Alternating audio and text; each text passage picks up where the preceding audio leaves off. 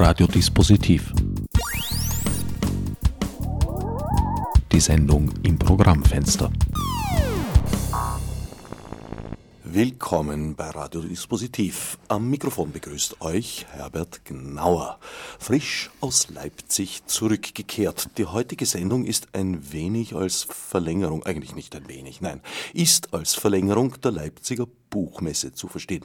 Deswegen habe ich mir Richard Schubert ins Studio geladen. Hallo, grüß dich, Servus Herbert. Freut mich wieder hier sein zu dürfen. Du darfst hier sein in Verlängerung der Buchmesse, weil ich eigentlich finde, dass dein jüngster, dein jüngster, dein erster Roman, Chronik einer fröhlichen Verschwörung, eigentlich auf der Buch hätte, Buchmesse hätte sein sollen. Das freut mich, dass du das so siehst. Äh, ja. Äh, puh, das ist einfach, da gibt es wahrscheinlich bestimmte Prioritäten. Also ich war ja schon vor zwei Jahren, ich glaube, da haben wir uns kennengelernt auf der Buchmesse mit einem, interessanterweise mit einem als Buch veröffentlichten Theaterstück. Die Trommeln ja. vom anderen Ufer. Ich glaube, das waren die Trommeln, genau. Ja, ja. waren es. Das war's schon. Äh, ja, ich werde jetzt, ich, ich, ich, ich kann jetzt da keine, kein äh, Plädoyer halten oder so, äh, warum ich jetzt nicht bei der Messe in Leipzig vertreten war oder nicht. Das steht nicht, das war nicht in meiner, in meiner Gewalt. Wird wohl eine Frage der Prioritäten gewesen sein, allerdings nicht meiner. Die mhm. sind, wie schon eingangs angedeutet, ganz zart. Ja, wobei ich Aber glaube, dass so viel ich unterrichtet bin, hat der Verlag, mein Verlag Schollner, ich weiß nicht, ob er überhaupt einen Autor eingeladen hat, um dort zu lesen. Also von Hansa waren sicher, waren sicher Autoren. Ich müsste jetzt nachschauen. Ich habe keinen gehabt, aber ich glaube, bei Literadio war schon jemand von Scholl. Äh, gut, das ich, ich, vermute, dass zum, ich nehme mal an, das Marlene-Buch von, von Polga ist da promotet worden. Ah, bei uns nicht. Hm. Allerdings, das, ich, ich mache das ja gern, dass ich so Rechercheaufgaben an die Hörer und Hörerinnen vergebe. Ah, okay. Also unter literadio.org kann nachgesehen werden, ob ich jetzt mich geirrt habe oder nicht. Leipzig, Leipzig, Leipzig. Die Buchmesse. Du wolltest mich fragen, wie es war. Ja, du, wir sind vorher bei unserer Zigarette davor nichts zum Sprechen gekommen darüber. Ja, erzähl mir, wie, was sind deine Eindrücke von, von der Buchmesse? Meine Eindrücke von der Buchmesse sind vor allem, dass es für mich die entspannteste Buchmesse überhaupt jemals war. Was etwas damit Schade, da habe ich was versäumt. Ich mag, ich mag entspannte Messen. Entspannte Messe kann ich nicht sagen. Äh, entspannter Moderator, weil ich ja mit Ende Jänner meine Tätigkeit als IT-Maschinist bei Radio Orange aufgegeben habe und daher erstmals nicht in der Situation war, dass ich mir eigentlich ständig gedacht habe, ich, ich sollte in mein E-Mail schauen und zumindest die System-Monitoring-Mails überprüfen, ob da irgendwas aus dem Ruder gelaufen ist.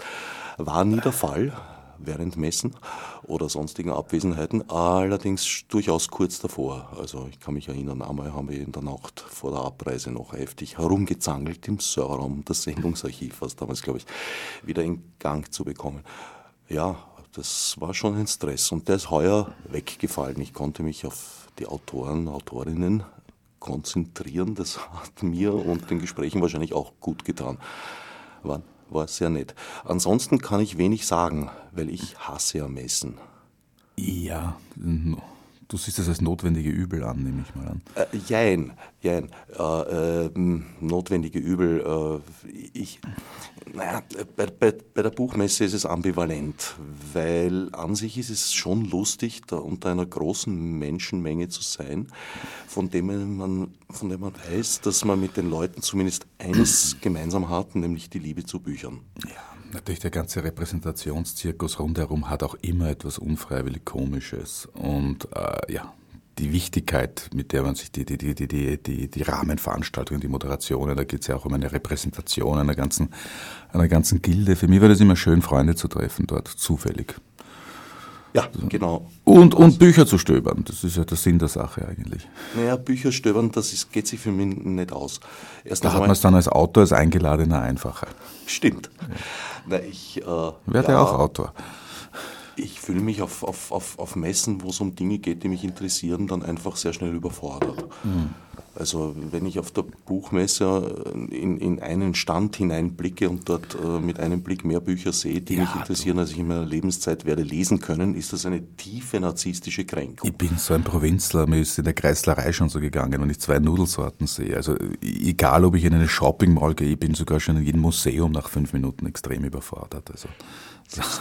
Und deswegen habe ich mich immer schon beschränkt auf diese kleine, aber dann doch irgendwo zumindest bunte Welt der, mhm. des Standes der IG-Autorinnen Autoren. Was dort passiert, ist eigentlich für meine Auffassungsgabe auch, auch genug. Und das war ein zweiter Punkt. Ich bin heuer eben entspannt, dadurch, dass ich gar keine E-Mails gelesen habe. Ich habe mhm. mich suspendiert davon für die vier Tage, äh, konnte ich erstmals auch ein bisschen habe ich schon immer mitgehört, aber so viel wie heuer noch nie, bei den Gesprächen meiner Kolleginnen und, und Kollegen mitzuhören. Das war auch nett. Sollte man, nicht, sollte man nicht unterschätzen, was für psychische Auswirkungen das hat, die E-Mails nicht mehr zu lesen. Ich meine, es gibt ja diese, diese äh, Studien, was passiert mit dem Körper nach der letzten Zigarette und so weiter. Vielleicht könnte man das auch machen mit, was passiert, wenn man aus dem, aus dem E-Mail-Programm aussteigt. Was Puls beruhigt sich, Blutzuckerspiegel ändert sich. Ich meine, Man wird gelassener, so wie du jetzt, du wirkst sehr gelassen. Nicht, dass meine letzte Zigarette jetzt schon absehbar wäre. Ich meine, das kann schneller gehen, als man glaubt. Aber Aus welchen Gründen auch nach der letzten Zigarette? Na, das ist, da gibt's, das kann man überall nachlesen. Also das Schöne ist am Internet, dass man ja nicht mehr gebildet sein muss, weil man kann alles gleich vergessen. Man, man, man, es, ist, es ist Wissen, es ist abrufbar und man vergisst es gleich wieder nach der letzten Zigarette. Ja, irgendwann mal äh, öffnen sich wieder die Bronchien und, und, und die, die, äh, der, der, der Blutdruck sinkt und so weiter. Da gibt es dann diese, diese Stufenmodelle. Was passiert nach zwei Tagen, nach zwei Monaten? Nach 70 Jahren. Du hast jetzt was Interessantes gesagt. In, also du sagst ständig was Interessantes, aber eins davon war besonders interessant. Aber was, was trinkst du? das reden wir nachher. Im Studio ist äh, Trinkverbot. Gut, dann werde ich einen Schluck Wasser nehmen. Das ist erlaubt solange das nicht ins Mischpult gießt. Du hast gesagt, Information im Internet ist, ist, ist ständig verfügbar und wird aber auch, auch schnell wieder vergessen. Ist das so? Vergisst du im Internet gewonnene Information schneller als aus, aus dem Brockhaus? Äh, da habe ich natürlich, ich meine, als, als, als wissenschaftliche Hypothese kann ich das jetzt nicht aufstellen, weil da fehlen mir die Laborbedingungen jetzt zu verifizieren. Vielleicht hängt es allgemein mit meinem Alterungsprozess zusammen und mit meinem rapide nachlassenden Gedächtnis. Was ich natürlich glaube, ist, das beginnt ja schon mit der Verschriftung. Also in dem Moment, wo man Wissen, das ist ein hochinteressanter Punkt, mit dem man mich früher ein bisschen beschäftigt, äh, Oral Tradition. In, in, in vorschriftlichen Gesellschaften ist zum Beispiel das gesprochene Wort, hat eine ganz eine andere, äh, einen anderen Stellenwert und so weiter man muss sich gut ausdrücken können, bildhafte Sprache wird sehr geschätzt und so weiter. Mit dem Buchdruck äh, steigen zum Beispiel bestimmte intellektuelle Kompetenzen und so weiter. Aber es ist ja schon ein erstes Outsourcing. Es wird ja Wissen eigentlich in die, in die Bücher outgesourced, weil du kannst immer wieder nach, nachschlagen.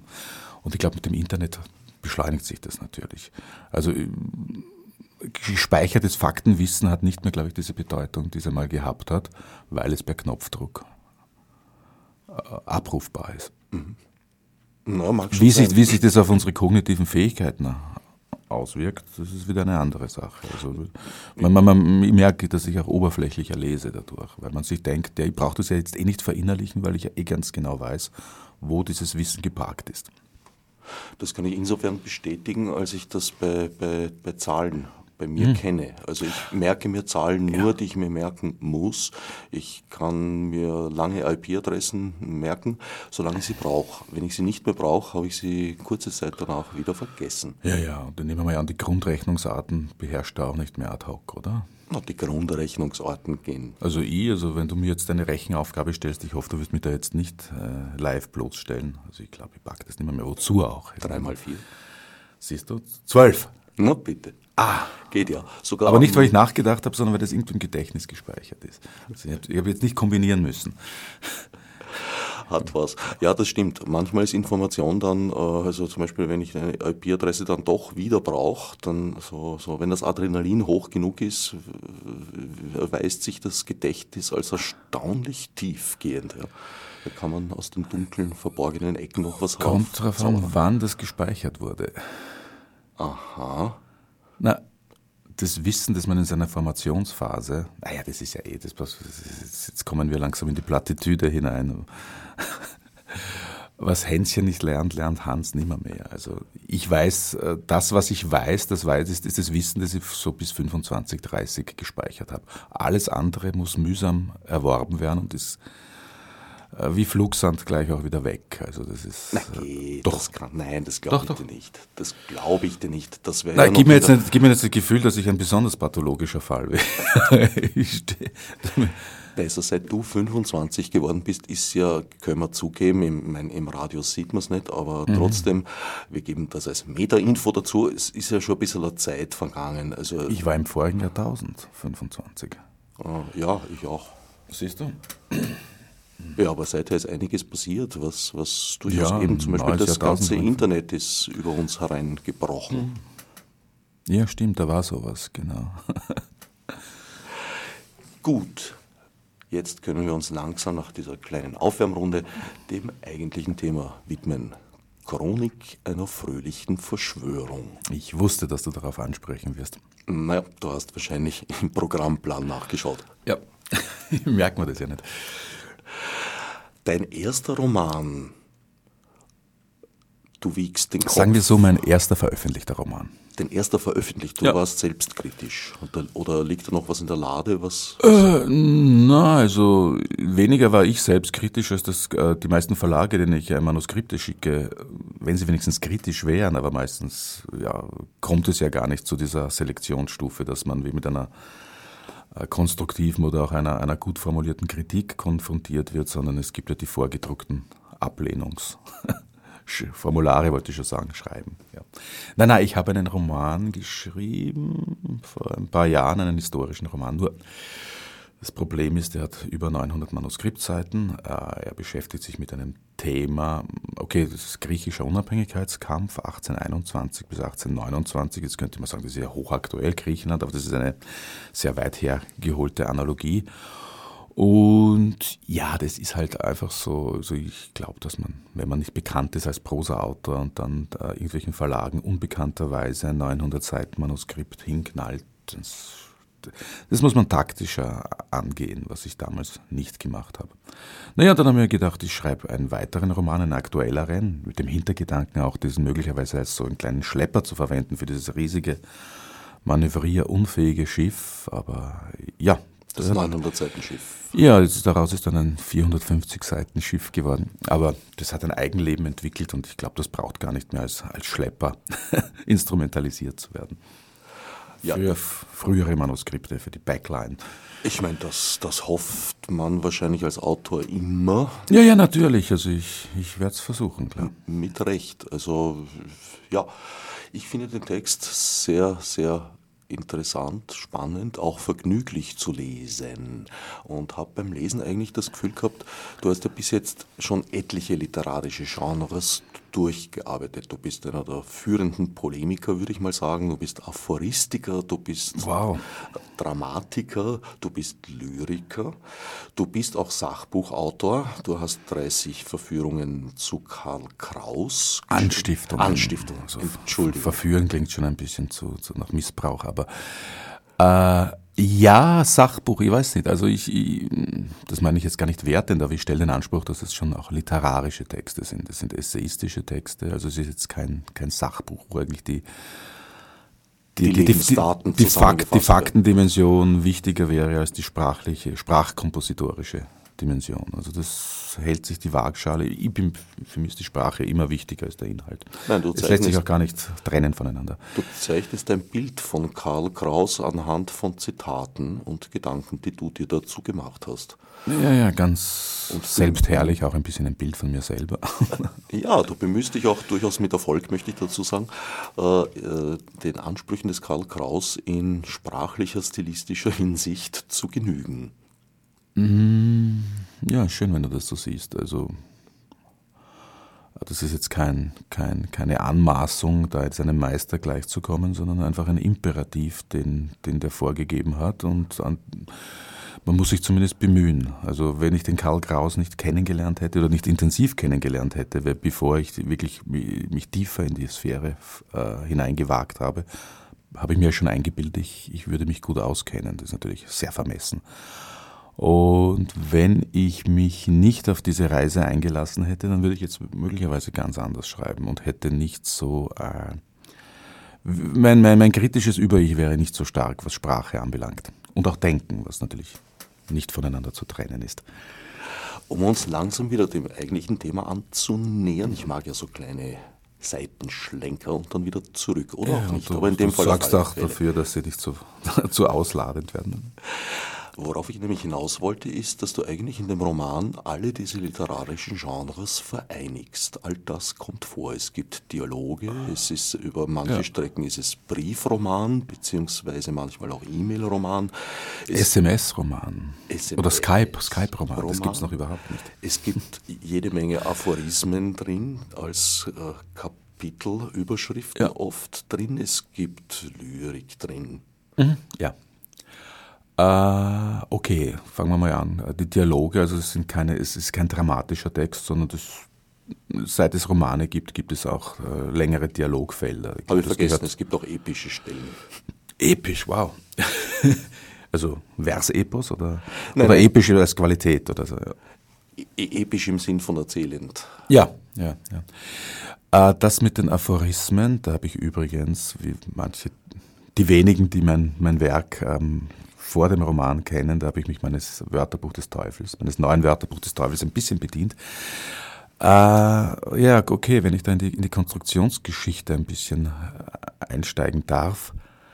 Es geht in dem Buch äh, eine, äh, die, die unsichtbare Hauptfigur, um die sich eigentlich das Schicksal der zwei anderen Hauptfiguren oder drei Hauptfiguren herumspinnt, ist eine Frau, die schon in den 60er Jahren verstorben ist. Das ist die Clara Sonnenschein eine Philosophin, in gewisser Hinsicht auch eine, eine, eine, eine Rebellin oder eine, ja, eine, eine feministische, eine individualanarchistische Feministin, so kann man das sagen, die ihre Jugend, also ähm, ein Jahr ihrer, ihrer Teenagerjahre im Konzentrationslager verbracht hat und da habe ich mir natürlich lange überlegt, wie baue ich diese Frau am geschicktesten ein. Und das ist natürlich schwierig, äh, wenn ich sie, wenn ich auch eine, eine historische Ebene eingezogen hätte, die ja zum Schluss dann doch kommt in Form nämlich von, von, von Tagebucheintragungen, dann wäre der, der Roman noch aufgeblusterter worden, als er eh schon ist. Also das wäre dann möglicherweise wäre das, hätte es dann mein, mein äh, Manuskript Erstling getoppt.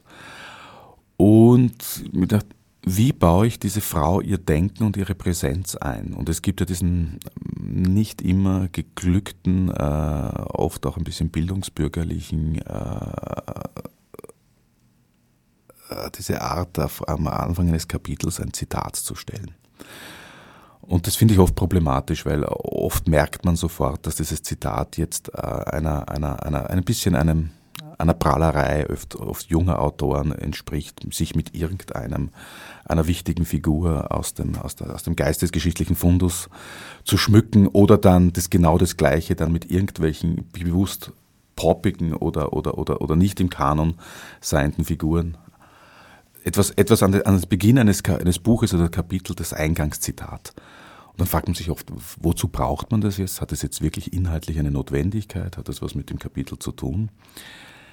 Nicht, dass ich das jetzt parodiert hätte, aber für mich war das eine gute Gelegenheit, diese Clara Sonnenschein einzuführen, indem ich jeden Kapitel entweder ein Gedicht, einen Aphorismus oder auch einen Auszug aus ihren Briefen voranstelle. Und dadurch ist sie eigentlich immer schon präsent, also so wie eine böse oder eine gute Fee schleicht sie durchs ganze Geschehen, bevor sie wirklich auftaucht. Und das war für mich irgendwie die, erst nachträglich mit draufgekommen, dass es eigentlich, sage ich jetzt ein bisschen Eigenlob darf auch sein, eigentlich ganz geschickt war, sie so äh, einzuführen in den Roman, anstatt jetzt irgendwelche äh, Handlungsebenen in die 40er, 50er oder 60er Jahre zu verlegen. Das wäre zu viel gewesen. Also die Figur der Clara Sonnenschein war pardon, Ausgangspunkt des ganzen Plots.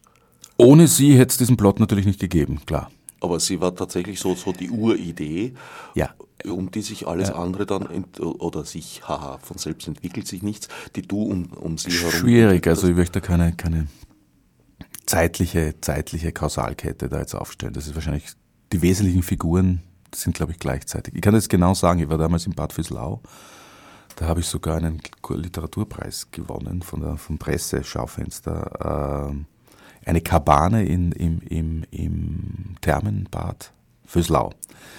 Und da habe ich eine Wanderung. Das war der Literaturpreis. Ja, einen Monat Aufenthalt, Artist in Residence, in der Therme, ah, in so einer kleinen Holzhütte. Ohne Heizdeckenverkauf. Na, also im Sommer ist das nicht notwendig, aber da habe ich einen äh, in die, in die Berge, in die, in die Föhrenberge eine Wanderung gemacht, Richtung Lindkogel. Und mir ist die ganze Handlung an diesem Tag eingefallen. Es war ein extrem intensiver, intensives Erlebnis, das ich sehr schön in Erinnerung habe. Das denke ich mir, das muss ein. Also äh, die, wesentlichen Züge, die wesentlichen Züge der, der Handlung und des Plots und der, und der Figuren.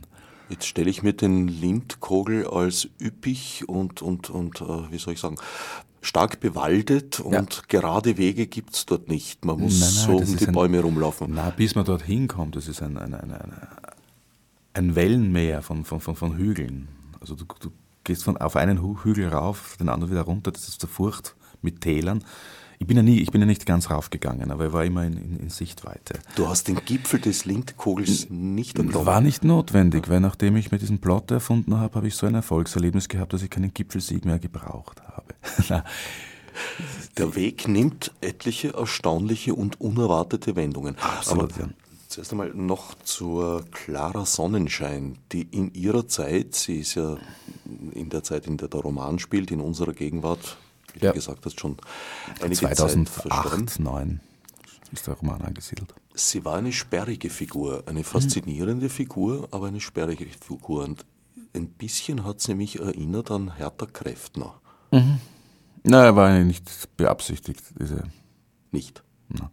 In Wirklichkeit sind ja alle Figuren in meinem Buch ist ein Schlüsselroman, das bin alles ich natürlich. In dem Fall ein recht einfacher Schlüssel, braucht man nicht die NSA, um ihn zu knacken. Ja. Klarer Sonnenschein, damit sind wir bei der zweiten Hauptfigur, die auch real gleich zu Beginn des Buches äh, in Erscheinung tritt, indem sie sich ärgert. Mhm.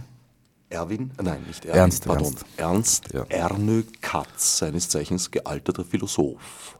Philosoph, Germanist. Also er hat unterrichtet, er hat diese, diese Fächer unterrichtet. Ob, jetzt, ob man ihn selber als sowas bezeichnen kann, das ist fraglich, ja. Und besagter klarer Sonnenschein, ehemals sehr oder eigentlich immer noch ungebrochen sehr, sehr nahestehend äh, und ja, deswegen in Rage geraten, weil er in einem, auf, er sitzt in einem Zug oder steht in einem Zug? Nein, er sitzt. Er sitzt im Zug auf der Westbahnstrecke zwischen Wels und Wien, spielt das erste Kapitel. Jedenfalls sitzt er dort und liest in der Zeitung, dass ein aufstrebender Jungautor namens René Mackensen plant, das Leben der Clara Sonnenschein zu einem Roman zu verarbeiten. Das lässt in ihm die, na, gar nicht heiß, heiß-kalt wechselnde Wut aufsteigen. Ja, als erstes einmal ist er ein absoluter Wutbürger, also ein, ein voller Maniac. Er er kriegt dann immer diese, diese Aufwallungen wie ein, wie ein psychopathologischer amerikanischer Prediger. Äh, es gibt eine private Motivation und eine, eine gesellschaftskritische. Und die sind natürlich verdröselt und verquickt, für das eine wäre ohne das andere langweilig. Er ist teilweise als Adept der kritischen Theorie, aber nicht nur deshalb. Er ist ja nicht ein, ein, ein Adornit, sondern einfach nur beeinflusst davon. Er verachtet die Kulturindustrie und vor allem er verachtet besonders die bestimmte Auswüchse der, der, der, der Verwertung von Themen wie Nationalsozialismus und, und Judenvernichtung. Und auf einer persönlichen Ebene ist er natürlich auch involviert, weil er hat diese Frau gut gekannt. So viel sei verraten, er hat sie auch geliebt wobei sie halt natürlich anderer Meinung war und ihm oft dann vorgeworfen hat, dass er sie zu wenig liebt, aber das ist jetzt ein das, das, führt, das, das, führt, das führt jetzt in die, in die, in die, in die Romantic-Thriller-Ebene des Buches, die auch wichtig ist, aber über die wollen wir nicht zu viel reden. Ja, und da kommt, also er ist eigentlich auch ein passiver Mensch, aber da, da plötzlich merkt er, dass jetzt die letzte Gelegenheit seines Lebens gekommen ist, zu handeln weil man direkt in seine Intimität eingegriffen hat mit etwas, was er eh ohnehin von vornherein ablehnt. Und dann beschließt er, halb im Scherz, aber es wird immer ernster, dann eine Intrige zu spinnen. Und zu diesem Behufe, es läuft ihm zufällig ein bisschen so eine sehr, sehr, äh, sagen wir, frühreife, ausgekochte, bodenständige Rotzgöre über den Weg. Biggie ist ein bisschen, bisschen, bisschen, bisschen abwertend jetzt, das wollte ich nicht sagen. Ja, Biggie Hauenschmidt. Ganz wichtig. Also, ja, Ernst Katz hasst übrigens ihren Vornamen Biggie und, und das habe ich ganz bewusst, ich habe ganz bewusst äh, normale, äh, durchschnittliche österreichische Namen verwendet, weil es gibt auch diese Tendenz in der nach höherem strebenden Literatur, seine eigenen äh, Figuren mit, mit äh, sehr bildungsbeflissenen, ausgefallenen, interessanten, äh, über Lokalkolorit erhabenen Namen äh, zu, zu, zu, zu bedenken, um, um sie dadurch interessanter zu machen, was ich natürlich völlig unsinnig finde. Nein, du hast eine Schichtung. Du hast eine ja. Schichtung. Also der René René, der hat ja schon ein bisschen einen exotischen ja, der heißt Namen. Reinhard, der hat sich in René umgetauft. Richtig, und dann gibt es aber auch noch die Almut, was jetzt auch. Ja, ja, ja, das ist. Also, ja. Aber die heißt, das ist dann wieder ein, das ist dann wieder dieser, dieser, dieser äh, schöne Widerspruch zwischen hohen und tiefem Ton, den der äh, Johann Nestreuer am, am besten beherrscht hat. Die heißt Almut. Almut, das könnte ein neuheidnischer Name sein, aber hat auch sowas Großbürgerliches. Aber sie heißt Almut Obermeier. Und das nimmt dann das, das Hochtönende des Almut wieder weg. Und der René Mackensen heißt einfach Reini oder Reinhard Mackensen. Sein Vater, Großvater war ein, ein Norweger, der hat ein, äh, während der Nazi-Zeit einen Job gefunden hat im, im Hausruckviertel. Deswegen heißt er Mackensen. Also. Aber so ein Name ist natürlich ein, ein, ein Startvorteil im Literaturzirkus. Und aus einem Reini oder einem Reinhard muss man natürlich schon einen René machen. Mindestens. Selbiger ist eigentlich ein Geschöpf jener Almut Obermeier im Gleichklang aber, mit ja. Karsten, da habe ich jetzt den Namen vergessen. Kempowski. Kempowski, danke.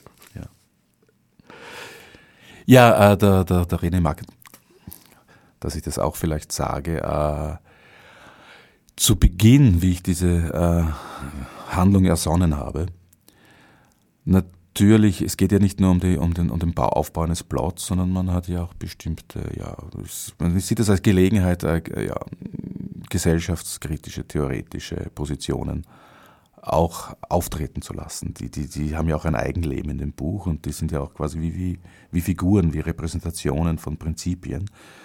Kämpfen die auch miteinander, parallel oder mit, den handelnden Figuren und teilweise auch verwenden sie diese handelnden Figuren. Äh, das Problem ist natürlich nur, dass man da jetzt eine, eine, eine uh, zu klare Schichtung uh, zwischen, zwischen Good Boy und Bad Boy herstellt. Also dass ich zum Beispiel aus, aus dem Ernst Katz und aus der Biggie Identifikationsfiguren gemacht hätte und dann der René Mackensen eigentlich nur der, der Prügelknabe ist und, und nur, und nur die, die, äh, den Ungeist unserer Zeit repräsentiert am, am Literaturbetrieb und so weiter verkörpert.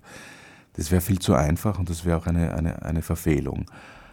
Äh, und um das zu vermeiden, habe ich ihn dann versucht, immer, immer sympathischer zu, zu zeichnen. Und herausgekommen ist eine Figur, die eigentlich selber unschuldig zum Handkuss kommt, der eigentlich ihre eigene Verwertung und ihre eigene, das Marketing, das um ihn betrieben wird, über den Kopf wächst, dem auch psychisch nicht gewachsen ist. Weil er ist eigentlich ein, ein ziemlich unbedarfter, netter Kerl und wird aber instrumentalisiert von allen. Und dann noch blöderweise auch von diesem alten Philosophen. Er will ja gar nicht diesen Roman über diese Clara Sonnenschein schreiben, sondern er wird von seinem Manager, der gleich auch sein Verleger ist oder war, in, dorthin gedrängt. Und er ist zufällig auch mit einer bekannten Literaturkritikerin und, und Germanistin zusammen, die auch einen Spaß hat an, an, an, an der frivolen Gesellschaftsintrige und so weiter. Und das sind so quasi dämonisch, Kempowski und Almut Obermeier sind dämonische Figuren, die sich ihres, äh, dieses Jüngelchens bedienen und ihn wie eine Marionettenfigur teilweise behandeln. Aber so wird es auch nicht bleiben im Laufe der Handlung. Also auch selbst auch ein, ein, ein René Mackensen, der im Grunde genommen etwas verkörpert, äh, was ich vielleicht auch kritisiere, dem wird die Chance gegeben, sich zu emanzipieren oder sie, über sich selbst hinauszuwachsen. Ja, allerdings wächst er dann äh, irgendwie, wollen, wir sagen, aus unserer Realität hinaus am Schluss des Buches. Ja, da wollen wir nicht so viel verraten, aber das stimmt, das, da geht dann die Spirale dann ins Groteske hinein. Aber auch nicht so unrealistisch. Sternzeit 2000 weiß der Geier aus. Ja, Gut, wir waren im Zug. Ja, ja, jetzt. Ernst Katz muss, bekommt. Du musst mir übrigens immer unterbrechen. Es ist immer gefährlich, wenn der Autor sein Buch selber interpretiert. Das sollte man eigentlich den anderen überlassen. Ja, aber also dafür sitzt du ja hier jetzt. Und äh, nachdem ja. du schlecht vorbereitet bist und weder Musik noch ein Buch mitgebracht hast, wirst du wohl reden müssen, oder? Ich nehme mal an, das Buch ist dir schon vom Verlag zugeschickt worden. Du hast das ja gelesen, oder? Das Buch liegt ja. da neben mir, aber ich weiß nicht, ob du eine Lesestelle so schnell findest dann. Aha, siehst du, ich bin wirklich schlecht vorbereitet. Ja. Na, weißt du was, ich gebe dir das Buch, du kannst inzwischen suchen, musst Muss aber auch weiter vorlesen? Fragen beantworten. Muss ich was vorlesen? Nein, du, du darfst, ich du darf. kannst muss aber auch nicht gleichzeitig, gleich sein. Du kannst es dir noch überlegen. Wir sind noch im Zug, das ich Kennenlernen. Ich muss das Buch sehr weit von mir weghalten, denn so ich habe meine Brille Lesebrille borgen. zu Hause vergessen. Oje. Nein, es muss auch nicht sein. Du kannst auch aus dem Gedächtnis rezitieren oder wir reden nur einfach weiter drüber. Über unser Gedächtnis haben wir schon am Anfang gesprochen. Hm, stimmt, das Buch ist jünger als 25 Jahre. Ja, Flugsand. Allerdings ist es dein Buch, also an ein bisschen was müsstest du dich trotzdem noch erinnern. Ja, es ist unglaublich. Also oft zitieren mich andere Leute. Korrekter als du dich selbst. Nein, ich könnte mich gar nicht zitieren. Ich vergesse. Ich, ich, ich bin ja, ich, ich, repräsentiere ja nicht den, den, den, den, glücklichen Zustand der Menschheit vor der, vor, der, vor der Entwicklung des Buchdrucks, wo man wirklich noch Oral Tradition, wo man ein gutes Gedächtnis haben musste. Ich schreibe ja was nieder, damit ich es nachher wieder vergessen kann. Wieso sollte ich mich selber zitieren können? Es ist ja eh alles. Es steht geschrieben. Es steht geschrieben, so ist es. Zurück zum Zug. Äh, die zwei sitzen im Zug, Ernst Katz und Biggie Hauenschmidt. Er fällt ihr eigentlich durch seinen ja, mehr, oder minder, mehr oder minder stillen Wutausbruch auf. Ja, sie merkt, dass er Freak ist und das gefällt ihr irgendwie. Es treffen sich zwei Aufmüpfige wobei sie ist die, die junge, überbordende Aufmüpfigkeit, während er sich eigentlich fast schon zurückgezogen hat auf einen ja, zynischen Standpunkt außerhalb. Und weil du sagst, er ist passiv, ja, er ist eigentlich nur noch beobachtend und kommentierend. Und damit ich jetzt, bitte unterbrich mich, wenn ich zu ausufernd werde. Ja, da gibt es zwei Dimensionen. Halbe Stunde noch. Okay. Äh, das verkörpert nicht nur einen Generationenunterschied. Ich meine, der Generationenunterschied zwischen denen ist natürlich eklatant und es hat auch eine, ja, vielleicht auch eine parodistische Note, dass da wirklich Menschen, die wirklich so weit in ihrem Alter auseinander sind, aufeinandertreffen. Also der eine ja wahrscheinlich am Ende seines Lebens und die andere gerade an der Schwelle vom Kind zum Erwachsenenalter, obwohl sie natürlich sich für die erwachsenste Person der Welt hält und das macht auch in gewisser Hinsicht ihren Charme aus. Aber der große Unterschied ist, sie tritt breitbeinig mit irrsinnig viel Selbstbewusstsein durch diese, in diese Welt und okkupiert den öffentlichen Raum und jeden Raum, zu Recht auch, als würde er ihr gehören, während er aus bestimmten Gründen, teilweise auch mit seiner jüdischen Herkunft und mit seinem Intellektualismus, äh, eigentlich kleinlaut ist und eine panische Angst hat, dass man ihn erkennt. Also er versucht, er versucht sich zu verstecken eigentlich, weil er er wird ja auch schon, das, das, im ersten Kapitel ist das eingeführt, er wird von Lynchfantasien heimgesucht. Also er, er glaubt, in dem Moment, wo er seine Rolle, seine Maske fallen lässt, fallen alle über ihn her. Und das ist natürlich überspannt, aber das drückt auch eine sehr realistische Angst vor, nicht nur vor einem konkreten Antisemitismus aus, wie wir sehen, wie in den letzten zehn Jahren auf eine beängstigende Weise überhand genommen hat wieder, sondern überhaupt, er hat, er hat nie gelernt, aus seiner Geistigkeit ein großes Selbstvertrauen herauszuholen. Und deswegen, er weiß zwar, dass er auf der richtigen Seite steht, aber weiß, dass er immer missverstanden würde und deswegen hält er sich lieber zurück. Und dann kommt eine andere Ebene, auch sehr naturell. Er ist nämlich nicht der, der, der, der, der, der, der Rambock der gesellschaftlichen Revolte, sondern eigentlich jemand, so wie es auch viele gibt, die zwar die richtigen Theorien kennen und die richtigen Ansichten haben, sich aber eigentlich immer durchgeschwindelt hat teilweise auch die, das alte Tableau vom 68er, der durch die Institutionen geht, er hat eine akademische Karriere gemacht, aber er leidet natürlich auch ein bisschen unter seiner Feigheit und diese Feigheit kompensiert er, aber nicht nur, auch mit, seinen, mit seiner theoretischen Radikalität. Er lebt zurückgezogen in seine Wohnung und weiß alles besser, aber er würde nicht mehr intervenieren gesellschaftlich. Und er will auch der Big in der zu konkrete Gesellschaftskritik, also Engagement, Demonstrationen und so weiter, das will er eigentlich auch ausreden. Er wird sie, sie zu einer Philosophin erziehen, aber die wird ihm einen Strich durch die Rechnung machen und ihn noch einmal, wie man so sagt, die Wadeln vorrichten. auf seine alten Tage. Dadurch wird er aber auch so die Clara Sonnenschein assistiert. Aber mehr verrate ich nicht, weil die ist ja tot. Was macht ihr dann noch in dem Buch? Es gibt eine Möglichkeit.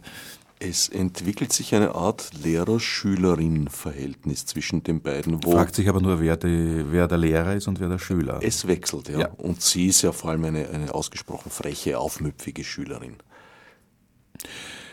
Na, das Lustige, äh, er prahlt vor sich selber damit, dass er eben nicht den Lehrer spielen will, sondern auf gleicher Augenhöhe, wie man heutzutage sagt, also so kumpelhaft ihr entgegenkommen will und sie nicht und ihr nicht mit einer mit Autorität kommen will.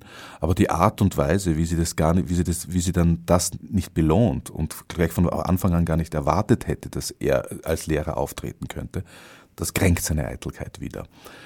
Und ihr Selbstvertrauen und ihr, ihr selbstbewusstes Auftreten, also die, dieses, er will ja quasi als Geschenk machen, dass er keine Autorität spielt und sie hat sich dieses Geschenk aber überhaupt nicht erwartet, weil sie ihn sowieso nicht als Autorität akzeptiert hätte und das ist einer der burlesken äh, Aspekte des Stücks, das macht ihn zunehmend sauer und nimmt ihn gegen sie ein. Aber sie, und das ist auch, ich tue da nicht werten, also sie verkörpert natürlich auch sehr negative Seiten. Sie verkörpert wirklich ein Selbstbewusstsein einer, einer neoliberalen, zum Beispiel ihr Feminismus ist ein sehr, ein, ein, ein sehr egoistischer, individualistischer Feminismus, der sich Solidarität am Anfang mit anderen auch verbittet, so ich ziehe meine Sache durch, ich bin tough und ich kann mich durchsetzen in dieser Wolfswelt und so weiter.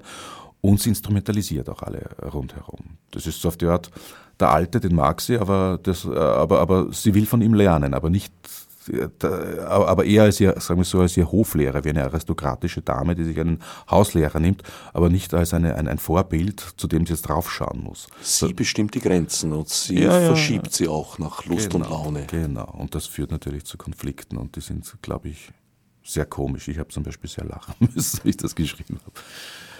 Chronik einer fröhlichen Verschwörung. Da gibt es so einen Grundton einer äh, lustvollen Bosheit in dem, was sie sich ausdenken, die beiden, um diesen armen René Mackensen in die Irre zu führen ja, auf seiner Recherche. Ja, ja, über etliche Katarakte fallen da, fällt da so eine, eine Sadist, ein sadistischer Strom runter.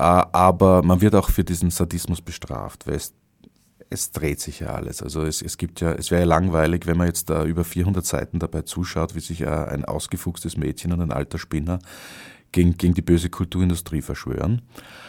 Äh, es gleitet ja, also sie, spinnen wirklich eine Intrige. Sie versuchen diesen Roman zu verhindern mit allen möglichen äh, Travestien und, und Mitteln, manche gelungen, manche weniger gelungen. Aber irgendwann mal äh, beginnt natürlich die Biggie sich von ihrem älteren Freund zu emanzipieren. Irgendwann mal gibt es auch die Gefahr, dass sie sich dem jungen Schriftsteller annähert. Und irgendwann mal, und das ist die größte Gefahr, merkt er, dass sie sich immer mehr mit der toten Clara Sonnenschein identifiziert, die Biggie. Das ist auch eine Quelle von Eifersucht.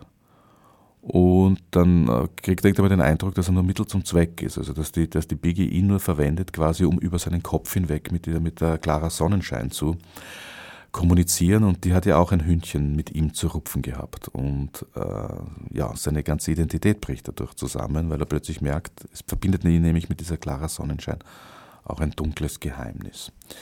Aber das, du wolltest was anderes fragen, dieser vergnüglich böse Grundton. Ja, ja. Ja, ich mag gesellschaftliche Spiele. Also ich bin sehr beeinflusst von der Literatur des 17. und 18. Jahrhunderts, wo, das, wo, der, wo, der, wo das, der schwärmende Ich und, und, und die Echtheit der Seele, wie es erst ja im Laufe des Sturms und Drangs zur Romantik in sich entwickelt, noch keine Rolle gespielt hat. Also ein bisschen eine, eine leicht boshafte, sarkastische Vergnüglichkeit, die materialistisch sehr geerdet ist, die sich keine Illusionen über die Gesellschaft macht, das findet man bei Diderot, das findet man bei den englischen Schriftstellern wie Swift und so weiter oder den, den Autoren der Stuart-Zeit, den, den Theaterautoren. Die waren noch ein bisschen tougher und für sie war Gesellschaft auch ein, ein, ein, ein Playground, ein, ein, ein, ein Ort, wo Identitäten ausgehandelt werden, wo es nicht um Echtheit geht, sondern auch um Täuschungen. Und der Spaß an der Täuschung hat ja, das ist einer der, der, der Grundkonstitutiver äh, der Komödie zum Beispiel. Tatsächlich führen Sie ja einiges an Scharaden auf im Verlauf des Buches. Das Ganze beschränkt sich auch nicht auf jetzt äh, Wien zum Beispiel als Schauplatz, es geht gleich um den halben Globus. Naja, also sagen wir so, um den um, um die, die äh, Südost, südöstlichen Outskirts des guten alten Europa. Er wird einmal wieder nach Belgrad geschickt und dann naheliegend, äh, weil es ja schon um, auch um Judaiker geht, nach Tel Aviv. Und dort wird, also René Mackensen, dieser Autor, in, in der Recherche, äh, ja, und da wird seine Identität ordentlich umgekrempelt. Auch seine geschlechtliche Identität, aber ja, mehr sei nicht verraten. Es ist sehr vergnüglich zuzusehen, wie der alte Professor da Lust am Schülerstreich bekommt und das halt auf einer entsprechenden intellektuellen Ebene dann betreibt mit seiner Komplizin. Naja, das ist ja, sie wechseln die Identitäten teilweise. Nur die Point, einer der Pointen ist natürlich auch, dass eine, eine Jüngere, die von einem Erwachsenen oder von einem alten Mann lernt, möglicherweise eine Bereicherung erfährt, während ein Alter, der die Verhaltensweisen eines Teenagers annimmt, es ist natürlich fraglich, ob er dadurch wächst oder ob er sich nicht zum Narren macht. Na, es hat eine, ein, ein ja. gewisses Niveau, die Charat, die sie da betreiben. Also wenn er als langhaariger Rockabilly mit Elvis-Frisur äh, herumrennt, äh, das ist doch mutig. Es ist sehr mutig. Aber das Schöne ist ja, dass er, er ist so gleichgültig gegenüber der Gesellschaft und seinem Status, dass es ihm auch egal wird, sich völlig zum Narren zu machen. Und die Biggie äh, tut von ihrem Recht, ihn zum Narren zu machen, natürlich reichlich Gebrauch machen. Na, das ist ein sehr großer Schritt für ihn, weil genau das ist es ja, wovor er sich sein Leben lang gefürchtet hat. Naja, er war auch immer zunehmend gleichgültig gegenüber der Gesellschaft. Aber ist das nicht aus dieser Angst, aus dem Schatten zu treten und sich eben zum Narren zu machen unter Umständen oder vielleicht sogar gezwungenermaßen? Er ist natürlich abhängig von der Anerkennung und der Bestätigung dieses jungen Mädchens. Und dadurch kann man ihm auch endlos auf der Nase herumtanzen. Ich kann das Buch nur wärmstens empfehlen. Danke. Eine Szene allerdings ist drin, die mich äh, irritiert hat, in dem Sinn, dass ich sie, glaube ich. Beruhigt mich, dass dich nur eine davon irritiert. nein, nein, Irritationen sind natürlich viele, aber das ist eine Irritation, die ich dann doch wieder verstehe. Aber eine habe ich mir nicht erklären können. Das ist die Szene mit dem Einbruch. Biggie bricht in die Wohnung ein, in der ah, ja, ja, ja, Clara Sonnenschein eine Zeit lang gelebt, gelitten hat und begegnet dort dem Ehepaar, das mittlerweile Inhaber dieser Wohnung ist. Ja. Und das Verhalten dieses Ehepaars einer Einbrecherin gegenüber ist doch mehr als erstaunlich. Ja, ja. Na, das ist, ist interessant, dass du, ich meine, wenn ich mal schon so persönlich reden, das ist meine absolute Lieblingsszene im Buch. ist, na, als erstes, sie bricht ein, um, es ist quasi so eine Art ein, ein Psychotrip, sie bricht ein, um der klare Sonnenschein näher zu sein. Sie versucht, sie versucht es am Anfang, indem sie die Tapeten runterschabt von der Wand, um die alte, um die, um, um, um die, die Schicht zu die alte Schicht auch frei zu machen, die auch so mit Rollen bemalt ist, wie das noch so um die Jahrhundertwende und bis in die 30er Jahre üblich war. Seitenglanz, ich habe das ja, so viel von Wänden spachteln müssen.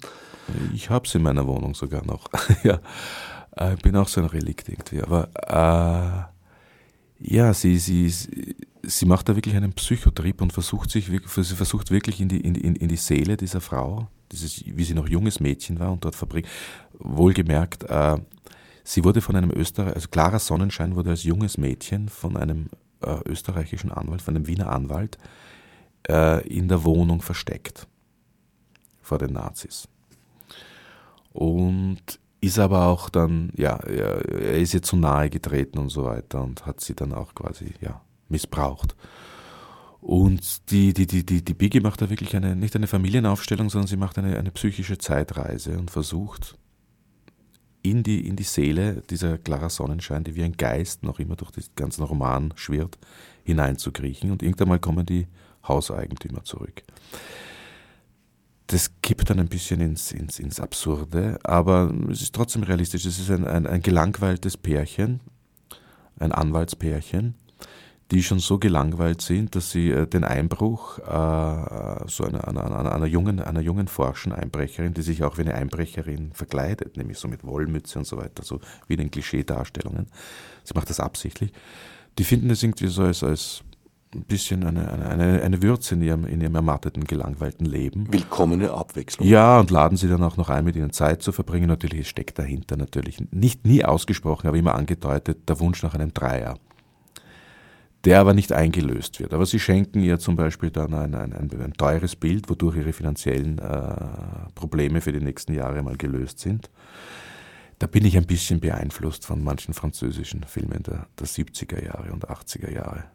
Das ist der Punkt. Zum Beispiel Bertrand Blier.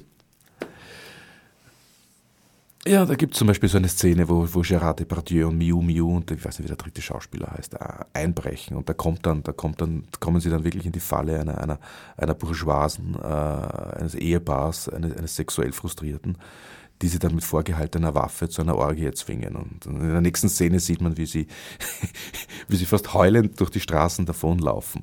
Das ist verdammt komisch. Aber so weit wollte ich nicht gehen. Aber so ein bisschen zitiere ich das. Das Irritierende für mich war jetzt weniger, dass sich dieses Ehepaar auf ein Gespräch mit der Einbrecherin einlässt und gar nicht daran denkt, die Polizei zu rufen. So weit bin ich da noch mitgekommen. Allerdings, wenn das dann sozusagen ins Reale kippt, nämlich dahingehend, dass sie da ein wertvolles Bild verschenken, was sie ja dann tatsächlich tun, das ist der Punkt, wo ich mir denke, uh, wenn, wenn die jetzt so sind, da ja. müssten sie die Grenze ziehen. Ja, also das ist in der, in der klassischen Kleinbürgerkritik oder in der Bourgeoisie-Kritik äh, würde man Buñuel würde sie so darstellen, dass sie sexuell sehr aufgeschlossen sind, aber wenn es um den Privatbesitz geht, da fährt die Eisenbahn drüber. Die sind da ein bisschen lockerer. Die haben offensichtlich genug. Und zweitens, sie haben ja noch immer ein Interesse. Also für sie ist im Augenblick dieses, dieses, dieses wunderbare Erlebnis mit einem neuen Menschen, der, der sie aus ihrer Lethargie herauskitzelt. So, ein, so, ein, so eine Riesenausnahme in ihrem ermatteten Leben, dass sie auch gut dafür bezahlen würden. Aber natürlich, es passiert dann nichts und sie nimmt halt einfach das, ja, das Bild mit. Ich meine, das Problem ist, sie ist als Einbrecherin reingekommen in die Wohnung. Und als Einbrecherin muss sie natürlich auch was mitnehmen. Also sie haben damit gerechnet, dass sie bestohlen werden. Und weil das dann kompliziert ist mit der Versicherung und die Biggie muss das dann im Hehler bringen, wird sicher übers Ohr gehaut, machen die einfach einen durchaus sympathischen Deal miteinander. Na, auch das würde ich gerne an die Hörer und Hörerinnen delegieren, in dem Sinn, dass. Also, wenn bei Ihnen eingebrochen wird, seien Sie ein bisschen großzügiger. Abgesehen davon, eher jetzt in dem Sinn gedacht, ja, lest die Stelle Chronik einer fröhlichen Verschwörung erschienen bei Schollnei von Richard Schubert verfasst, der gerade neben mir sitzt, Völlig lest die Stelle, schreibt ihm dann ein E-Mail. Man kann mit dir sicher Kontakt aufnehmen über deine Website. Ja, selbstverständlich, ja. Das ich habe auch kein Problem, meine, ah, ja. www.richard-schubert, Schubert mit th.com. Ah, ja, aber du hast völlig recht, es hat auch nicht so viel Sinn, jetzt ganze Szenen nachzuerzählen und zu interpretieren nur Appetizer taktisch zu platzieren. Das bringt mich wieder zurück zur Leseprobe. Hast du inzwischen was überlegt?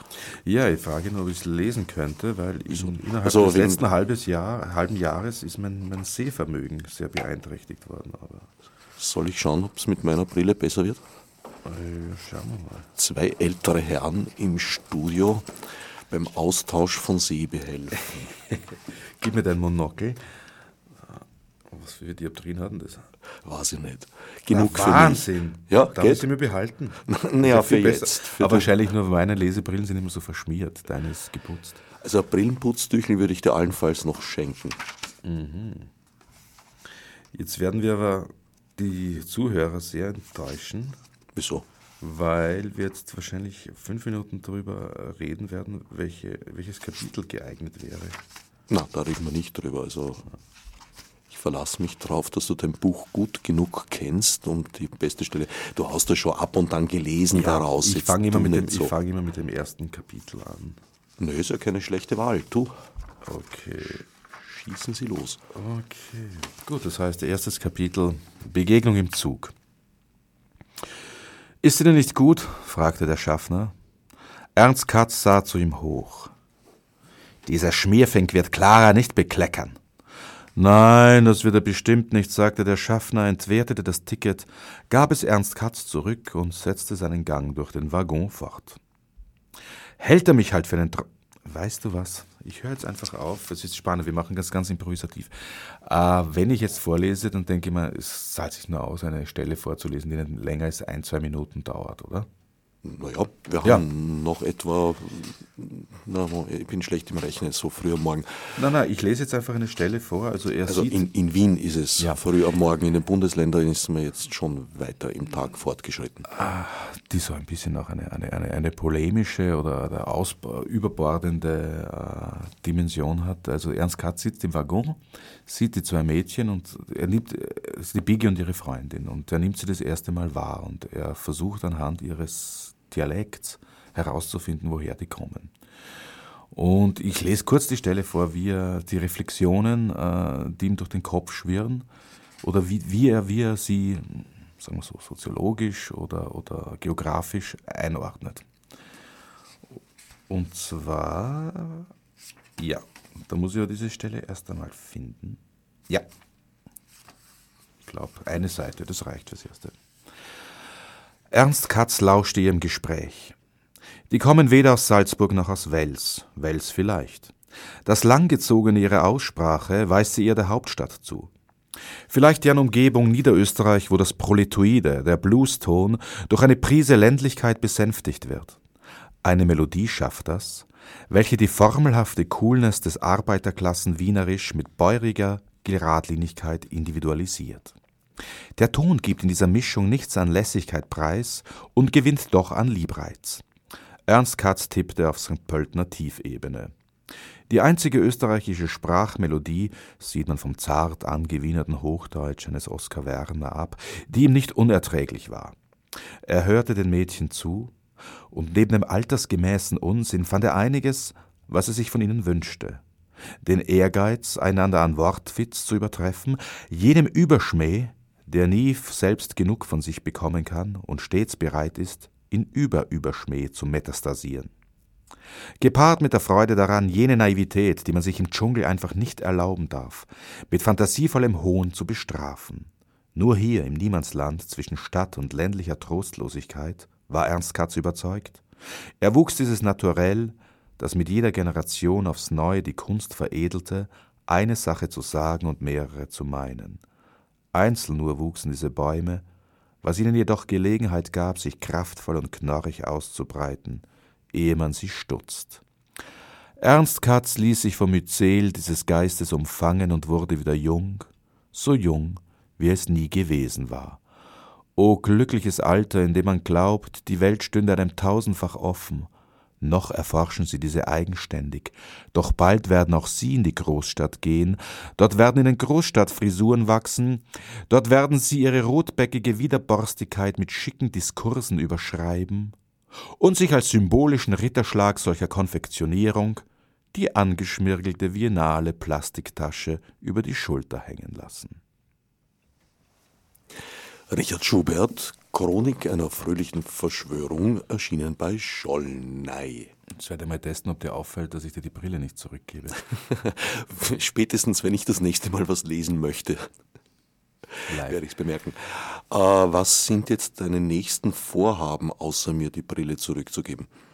Ähm, die nächsten Vorhaben sind, abgesehen davon, dass wir nachher, glaube ich, auf einen Café gehen, du meinst meine nächsten äh, künstlerischen Vorhaben? So ist es.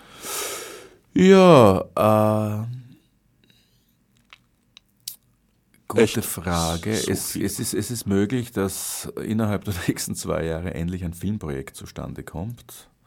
Ein Drehbuch, das ich geschrieben habe vor über, über zehn Jahren. Es ist schon zwölf Jahre her. Aber ich kenne jetzt Leute, die das gerne machen müssen und es entscheidet sich in den nächsten, im nächsten Jahr, ob man Geld auftreibt, ob man Produktionsfirmen dafür bekommt und so weiter. Ich bin da noch immer, um ehrlich zu sein, äh, ich weiß nicht, ob ich mir das antun soll, aber wenn die Chance besteht, werde ich es mir antun. Ich habe auch Drehbücher geschrieben. äh, Ja. Und äh, im Herbst kommt das nächste Buch heraus und das ist wieder was Eigenartiges. Das ist meine Diplomarbeit, die ich vor 20 Jahren geschrieben habe, im Promedia Verlag. Das ist eine Art äh, ja, Kritik der, der, Ethnizitätskonzepte von Nation und, und sagen wir so essentialistischer Vorstellungen von Kultur, Nation und Volk in einem ethnologischen, soziologischen Kontext, auch ein bisschen polemisch. Und da ich in diese Richtung wieder sehr viel, also wieder neue Werke plane, habe ich mir gedacht, naja, das wäre nicht schlecht, wenn er mal diesen Text äh, quasi als Starter, als Appetizer oder sagen wir so als theoretische Grundlage äh, herausbringt als Buch, um zu verstehen, um dann weitere Texte, die ich zu diesen Themen publizieren werde, besser zu verstehen. In den letzten zwei Jahren haben ja Schubert-Fans durchaus eine Glückssträhne gehabt. Du hast uns mit unglaublich vielen Publikationen erfreut. Das geht also weiter so? Naja, das Problem ist, ich habe wenig Platz in meinem Schreibtisch und da gibt es sehr viele Manuskripte und entweder man schmeißt sie zum Altpapier oder man veröffentlicht sie. Na, das klingt jetzt ein bisschen kokett. Es stimmt aber, es sind weniger neue Sachen als, als Sachen, die schon, ja, deren, deren äh, Verfassung schon längere Zeit zurückliegt du solltest das vielleicht ein bisschen anders verkaufen, die jetzt reif geworden sind. Das ist fraglich. Ne? Also wenn einmal die Manuskriptblätter vergilbt sind, dann, dann, kriegt der Begriff der Reife eine ganz andere Konnotation. Gut, das äh, kriegt maximal der Lektor zu Gesicht. Mm, ja, der kriegt eher eine digitale Version meistens. Aber ja, damit sind wir so gut wie am Ende der Sendezeit mein Studiogast Richard Schubert. Herzlichen Dank für den Besuch im Studio. Ja, ich bedanke mich. Nachdem du nach wie vor heftig aktiv bist, gebe ich die Hoffnung nicht auf, dass wir uns vielleicht auch mal wieder im Rahmen einer der Buchmessen begegnen können. Obwohl da jetzt im Sendestudio, das war ja ganz angenehm für Spätestens, uns. wenn ich dir die Brille zurückgeben muss. Ja, ich hoffe, die werde ich noch früher bekommen. Fürs Zuhören dankt Herbert Genauer. Otsnef Marburg wie ich die Subsidien durchdacht.